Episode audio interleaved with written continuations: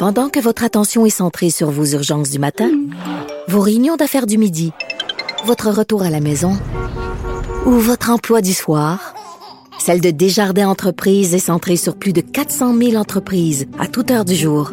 Grâce à notre connaissance des secteurs d'activité et à notre accompagnement spécialisé, nous aidons les entrepreneurs à relever chaque défi pour qu'ils puissent rester centrés sur ce qui compte, le développement de leur entreprise.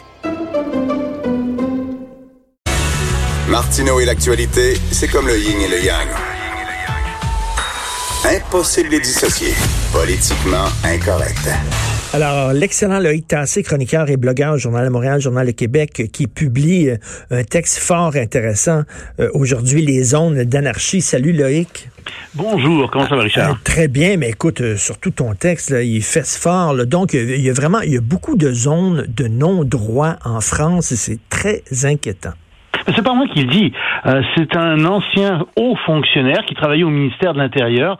Il était sous-préfet, je crois, et il a démissionné il y a deux ans pour écrire un livre pour dire euh, ce qu'on lui refusait le droit de dire, c'est-à-dire que la France compte environ 1500 quartiers où l'État n'exerce plus d'autorité comme telle, parce que les policiers ont peur d'y entrer, parce que les fonctionnaires euh, ne peuvent plus y faire leur travail, les enseignants ne parviennent plus à y enseigner vraiment. Et euh, dans ces quartiers, il y en a 500 qui sont devenus littéralement dangereux, où vraiment la police n'ose plus entrer. Et ces quartiers, tous ces quartiers, sont euh, en fait détenus par des islamistes. C'est les islamistes qui font la loi et l'ordre dans ces quartiers. Mais attends une minute, le 1500 quartiers. C'est énorme. Ce sont ces chiffres à lui, et c'est quelqu'un encore une fois qui euh, est, euh, est, quelqu'un de responsable. C'est pas euh, c'est pas quelqu'un qui sort ça d'un chapeau. Ben c'est un ancien haut fonctionnaire. C'est pas quelqu'un qui est près de, de, de, mouvement d'extrême droite. Non, non, non, non, non, non. C'est pas un extrémiste du tout. c'est quelqu'un qui dit, écoutez, j'ai je voulais écrire, enfin, il a écrit un livre là-dessus, euh, Michel Auboin, donc, et euh, il dit, euh, on m'empêchait de le faire, je n'avais pas la liberté de parole parce que j'étais fonctionnaire. évidemment, il était au ministère de l'Intérieur, et il dit, ce sont des données qui circulent qu'on a. Et, tu vois, Loïc, ce qui est triste là-dedans, c'est que dans ces quartiers-là, il y a certainement beaucoup, beaucoup de musulmans, hommes, femmes et enfants, qui voudraient vivre à l'occidental selon les lois françaises. Ben, on les a, on les a abandonnés, on les a laissés littéralement euh, euh, aux, islamistes en disant faites-en ce que vous voulez en faire. Oui. Ben, D'abord, il y a une grande méprise là-dessus. Tu sais, euh, les musulmans qui viennent d'Algérie, qui viennent du Liban, qui ce sont des occidentaux. Ben oui. Ce sont des gens qui font partie de la grande civilisation du bassin méditerranéen et ce sont des occidentaux aussi. Le problème, en effet, c'est que ils sont euh, dans une religion qui est euh, qui, qui, si tu veux, euh, a des fondamentalistes euh, qui font beaucoup de bruit, qui sont les, les, les islamistes, et ces fondamentalistes-là, qui forment à peu près 10% hein, euh, de la population, bah, ils terrorisent souvent des gens et euh, ça pose un problème. Et ils sont surtout, c'est surtout ça qu'il faut jamais oublier de dire, ces fondamentalistes-là sont véritablement aidés en sous-main financièrement, de manière politique, par l'Iran, par l'Arabie saoudite et par d'autres États comme cela. C'est de là qu'origine le problème des fondamentalistes religieux. Ça vient véritablement de ces pays qui instrumentalisent la religion à des fins politiques. Et pourquoi l'Occident et la France en particulier, là, parce que bon, on parle de la France, abdique de cette façon-là? Une grande question. Je n'ai pas la réponse exacte à ça, euh, mais je pense que euh, il y a beaucoup de, de, de, raisons, entre autres choses. Euh, tu sais, l'Arabie Saoudite achète beaucoup de produits mm. euh, aux Occidentaux. Euh, ils ont beaucoup de pétrole aussi, donc on veut pas les choquer trop. Malheureusement, euh, pour un bénéfice à court terme, on se retrouve à long terme avec des problèmes considérables. Par ailleurs, euh, et ça, euh, Michel Aubin l'explique, je l'ai vu dans, dans, un interview, euh, et il a tout à fait raison.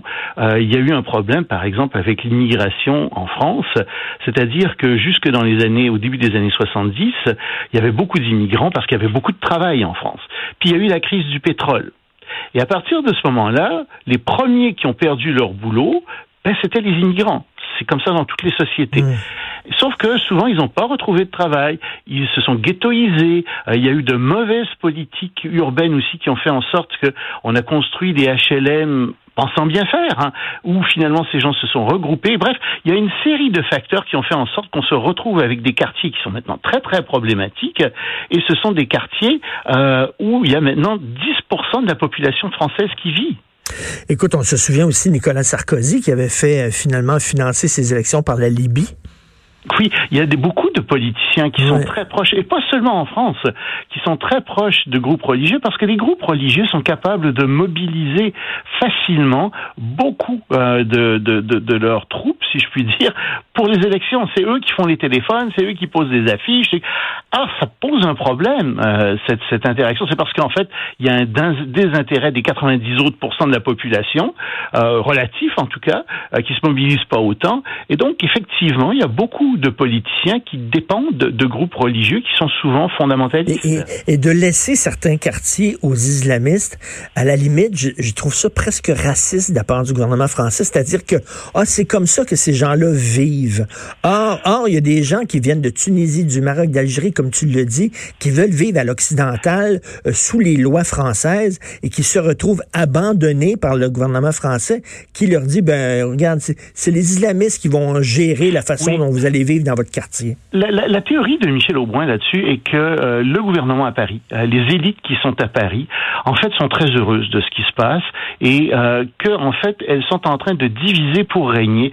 Elles divisent la France en, petits fiefs, en petits quartiers, et ils pensent, ils estiment, n'est-ce pas, qu'ils vont être capables de dominer au centre en, concentrant l'argent, le pouvoir et tout ça, et que cette fragmentation de toute la société française finalement va les servir. Je suis pas nécessairement d'accord avec ce qu'il dit. Je pense pas que ce soit nécessairement ça la, première cause, mais lui pense qu'en effet, euh, c'est comme ça que ça marche, que c'est ça la, la, la, logique qu'il y a derrière tout ça.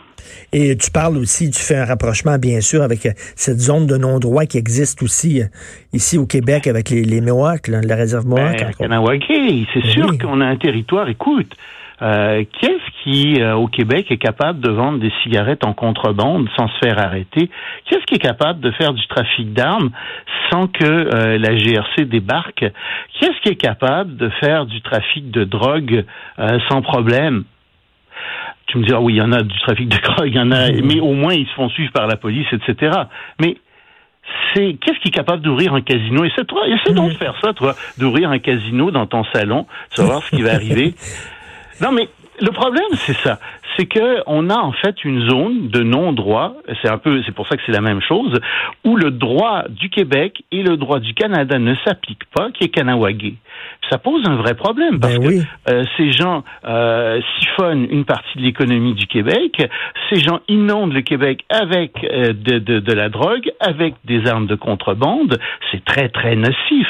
Et je dis ces gens, c'est pas tous les Mohawks, là, je veux vraiment pas dire ça. Mhm. On a chez les Mohawks, il y a une, mafia qui est là, qui est organisée, qui tient ça. Euh, je suis pas spécialiste de Kanawagé, mais c'est bien clair que ça existe depuis euh, des dizaines d'années, et c'est bien clair qu'il n'y a aucune volonté de la part du gouvernement du Québec ou du gouvernement du Canada euh, de mettre fin à ça, et ça pose un problème. Si tu n'es pas capable de faire respecter le droit sur un territoire, c'est parce que ce territoire ne t'appartient plus. Tout à fait. J'invite les gens à lire ton texte, Les zones d'anarchie euh, de Loïc Tassé, un super bon texte. Merci beaucoup Loïc. Passe une bonne journée.